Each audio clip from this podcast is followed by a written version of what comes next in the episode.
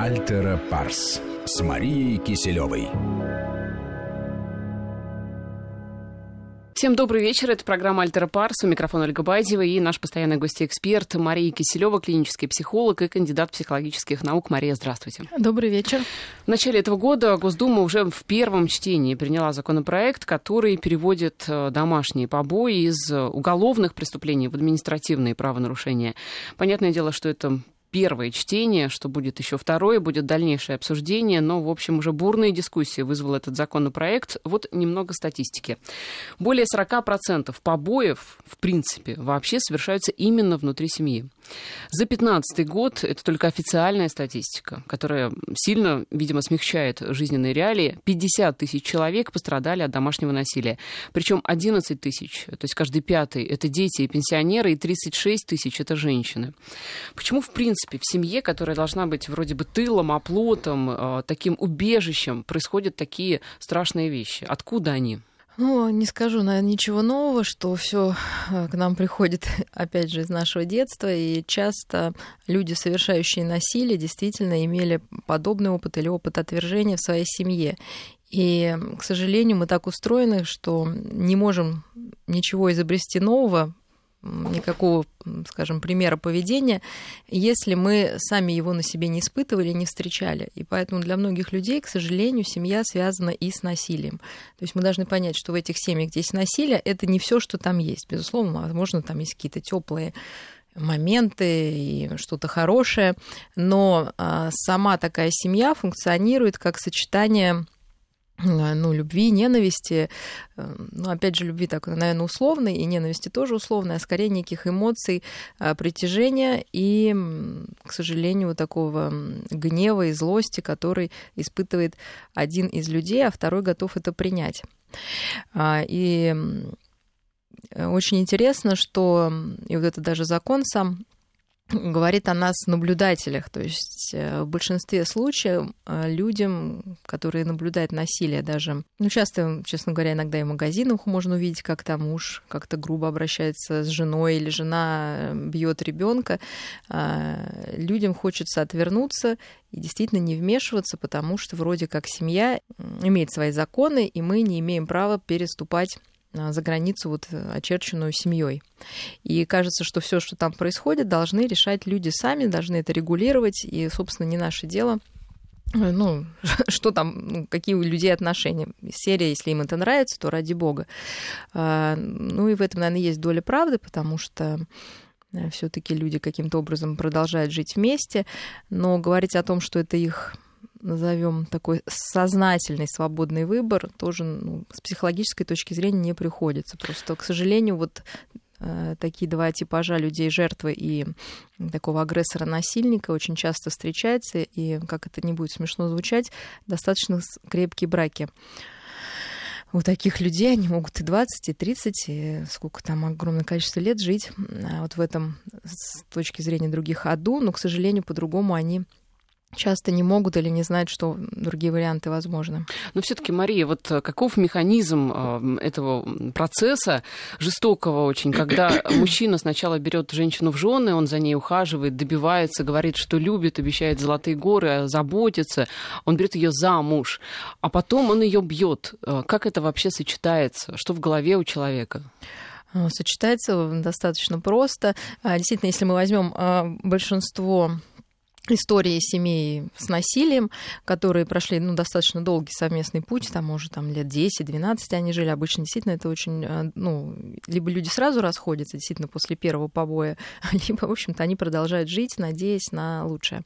И хочется поломать, наверное, стереотип, эм, который является и причиной того, что женщина не уходит. Но мы должны понять, что и мужчин тоже женщины могут поколачивать, э, это реже случается, но это имеет место тоже быть такой факт. Это то, что, ну и нам, наверное, всем кажется, что люди сами виноваты, что они оказались в этой ситуации. И более того, вот этот мужчина, он также внушает женщине чувство вины, а, что она виновата во всем происходящем, что она там на кого-то посмотрела или какие-то там другие бывают причины. Но чаще всего это ревность. И статистика говорит о том, что большинство убийств а, жен во всем мире происходит на почве ревности. Не столько на... Причем не обязательно мужчина ревнует женщину, а может быть, женщина ревнует мужчину, но этот вот фактор становится причиной, собственно, а, побоев и вплоть до убийств. А, мы начали с механизма. То есть и все вот эти женщины порой рассказывают, что ухаживание начинается, ну, как у всех. То есть действительно, как вы правильно сказали, люди знакомятся и вроде как влюбляются, и вроде как у них все идет по ну, правильно и хорошо. И, но постепенно есть такие первые звоночки, мы сегодня о них как раз скажем, которые а, могут свидетельствовать о том, что в скором времени или не в скором, но тем не менее а, мужчина может перейти грани дозволенного. Ну, как минимум, он в разговоре можно узнать у него, как он относится к ну, к тому же насилию в семье, для многих на самом деле это вообще может быть и нормой как это ни странно, просто такие темы на свиданиях не обсуждают. Вот, но после свадьбы это можно сказать, а что ты думала, моя дорогая? А, так вот мы будем жить, да, например. То есть это вообще вписано в его какую-то уже концепцию семьи. И мы должны понять, что корни это очень глубоко, потому что если вы посмотрите домострой ну, достаточно недавно, там 100-200 лет назад, собственно, это тоже являлось нормой. И более того, а, если вы спросите распространенность э, у людей вот статистически, а, то будет значительно преувеличено количество насилия, чем на самом деле. И это дает основание а, мужчинам бить своих жен, потому что так делают все. И на самом деле это вот опасная история преувеличивать ну, масштаб проблемы вот такой, да, потому что иначе получается, что все так делают, а почему я не могу? То есть ну, уже это какой-то нормой становится, если большинство людей применяет это в своей жизни. А, и это вот такая опасная история, которая ну, на поверхности, собственно, лежит. А в глубине, естественно, чаще всего я сказала, это на фоне такого, назовем даже бреда ревности, когда ну, человек страдает таким паранояльным расстройством, который выражается в том, что ему кажется, что его жена а, с кем-то заигрывает. Но чаще всего, я говорю, бывает, ну, бывают случаи, что и наоборот. И тогда начинается все с психологического, конечно, насилия, и которое чаще всего перерастает уже в физическое. Ну, то есть физическое насилие, его применение, это для мужчины, скорее всего, ну, такой э, обычный образ жизни. Если он бил одну жену, значит, он будет бить всех жен, значит, скорее всего, так было в его Но семье. Более того, многие женщины считают, что это нормально. Это нормально. Это, может быть, единственный способ для них получить признание собственной нужности, потому что он бьет, потому что я так ему нужна. Потому что любит. Ну, потому что любит, и Откуда я ему нужна. это, кстати, пословица бьет, значит, любит? Ой, это я не знаю, наверное, как раз это вот из какой-то нашей древ... ну, такой достаточно долгой истории, потому что ну, как бы, как вот, ну, я это сталкиваюсь с этим и с детьми, когда а, родители так объясняют своим детям, просто феноменально, и они не видят в этом вообще ничего дурного, что я, а, ты мне не все равно, поэтому я тебя ругаю, бью, я единственный человек, которому не все равно, именно поэтому я тебя бью. То же самое, вы понимаете, будет говорить э, этому ребенку, если это девочка, ей может говорить об этом муж, либо наоборот, если это будет мальчик, он скажет это жене. И люди, вот это повсеместно, кстати. Скажите, а можно человека исправить, либо надеяться на то, что он исправится, если, либо если он ударил там раз, два, три, это будет всю жизнь? Вы знаете, ну, конечно, зависит от ситуации. Довести, наверное, можно любого человека. И вы знаете, что, ну, была даже такая статистика, что иностранцы, которые выходят за русских женщин, в итоге как бы больше совершают насилие. Может быть, мы такие вот а, русские женщины очень темпераментные, любим кого-то подоводить. И, кстати, убийство вот сейчас да, происходит именно в семьях а, смешанных. А, ну, то есть я к чему хочу сказать, что, наверное, довести можно любого человека, и если это какой-то единичный случай, и люди это разобрали, ну, не то, что единичный, а единственный случай, ну, не знаю, по каким причинам это произошло. Э, люди это разобрали, и действительно больше это не повторяется.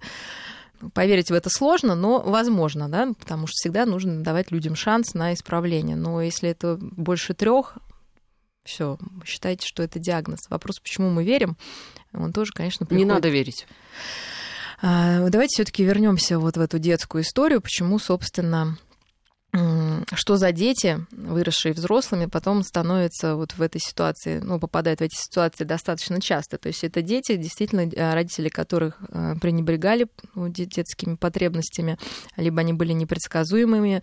Э, чаще всего это как происходит? Сначала там какие-то обнимашки, я не знаю, там конфеты, ну, какой-то контакт, ну, такой, да, опять же, он может быть не совсем близкий, но все таки он был, а потом за любую провинность или под настроение человек, ребенок получает вот эти порку или ну, какое-то наказание такое. А, это с одной стороны. Может быть, даже вообще никаких наказаний не было. В принципе, родителям было все равно, где этот ребенок. Но, а, понимаете, То есть ребенок не получал душевной поддержки и, в принципе, не знает, что это такое. Если он этого не получает, если его родители не утешали, а, он никогда не научится сам себя утешать.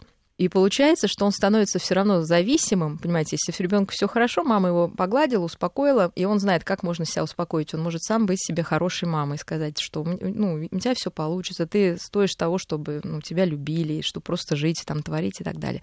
Если ребенок этого не получается, он становится на всю жизнь зависимым от какого-то еще, чтобы кто-то еще каким-то, может быть, даже самым корявым и ужасным способом а, поддерживал в нем ну, просто само вот это я, да, что я есть. И получается, такие детишки, в итоге вырастая, впадают в зависимость от любых отношений э, ну, внешних от любого внешнего, собственно, человека. И поэтому уйти невозможно. Это, это первый механизм. Второй механизм, даже в самой плохой семье, мы это видим, вот когда детей добирают, роди, детей идеализируют родителей. То есть им каждый раз все равно, то есть дети живут в фантазии.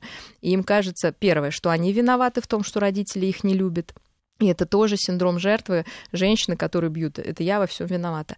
Вот. А второе это то, что э, мы же дети фантазируют, им кажется, вот завтра вот мама придет, там, не знаю, трезвая или там добрая, обнимет меня и папа, и мы будем как-то семьей. То есть вот эти фантазийные миры и воображение очень поддерживают иллюзию, э, хорошие, что эти хорошие родители в какой-то момент появятся. Э, ну, в этот момент, вместо того, что, ну, это занимает большое время психологического вот, ну, формирования, то есть вот эти фантазии вместо реальности. И получается, что дети, опять же, свое я не формируют, и они не знают ни своих потребностей, поэтому очень легко задвигать их потребности другому человеку. И с другой стороны, им очень нужен контролирующий партнер, который за них будет решать, что этому человеку без я делать. То есть он как бы бесхреб... бесхребетный. Поэтому вот они сходятся. То есть загадки нет, как эти люди, собственно, уживаются. А, а на другом конце будет, наоборот, ребенок, который идентифицировался с агрессором. То есть был, например, папа, который бил, и чтобы как-то с этим справиться, ребенок решил, что так и нужно, это хорошо, и папа хороший, и я вырасту таким же, как он. И вот два таких вот человека встречаются и, собственно, создают пару, на которую другим ну, больно и страшно смотреть. И все равно люди душевно страдают, но, к сожалению, а, они не могут сами вот из этого выбраться. Часто. Вот люди все осознают, у них есть какие-то варианты, я не знаю, либо единственный вариант идти к специалисту? Но чаще всего они не осознают есть, э, поверьте мне, не осознают. и им кажется, что жизнь так сложилась. Вы же понимаете, что в этой семье вырастет еще одна жертва, еще один агрессор и так далее до бесконечности. Да, к сожалению. Вот а что с этим делать? Э, понять механизмы. Вот э, если Кому понять механизм? А людям, участникам этой семьи. А если их все устраивает? Ну, если их все устраивает, значит, мы ничего не, сделали, не можем с этим сделать. Значит, это будут их проблемы. Вот, конечно, это их. Мы не можем. Мы можем рассказывать, показывать какие-то примеры, не знаю, там, по телевизору, в литературе, что вообще бывает по-другому. Но часто людям кажется, что это какая-то нереальная сказка. А, вот, ну, либо они действительно вырываются из вот этих гнетущих отношений, но, к сожалению, без внутренней такого вот э, рефлексии и э, ответов на вопросы, почему почему со мной такое происходит, э, они, конечно, находят такого же партнера, им уже кажется, что это их карма, но дальше можно объяснять себе как угодно. Но на самом деле это не так, выбраться можно, э, но это сложно и должна быть поддержка извне. Если это не психолог и психотерапевт, то хотя бы какой-то здоровый друг или подруга, которые могут э, стать вот этим хорошим, помогающим человеком, с которым можно будет потом идентифицироваться. Мария Киселева, клинический психолог у нас в студии. Сейчас новости и затем вернемся. Альтера Парс.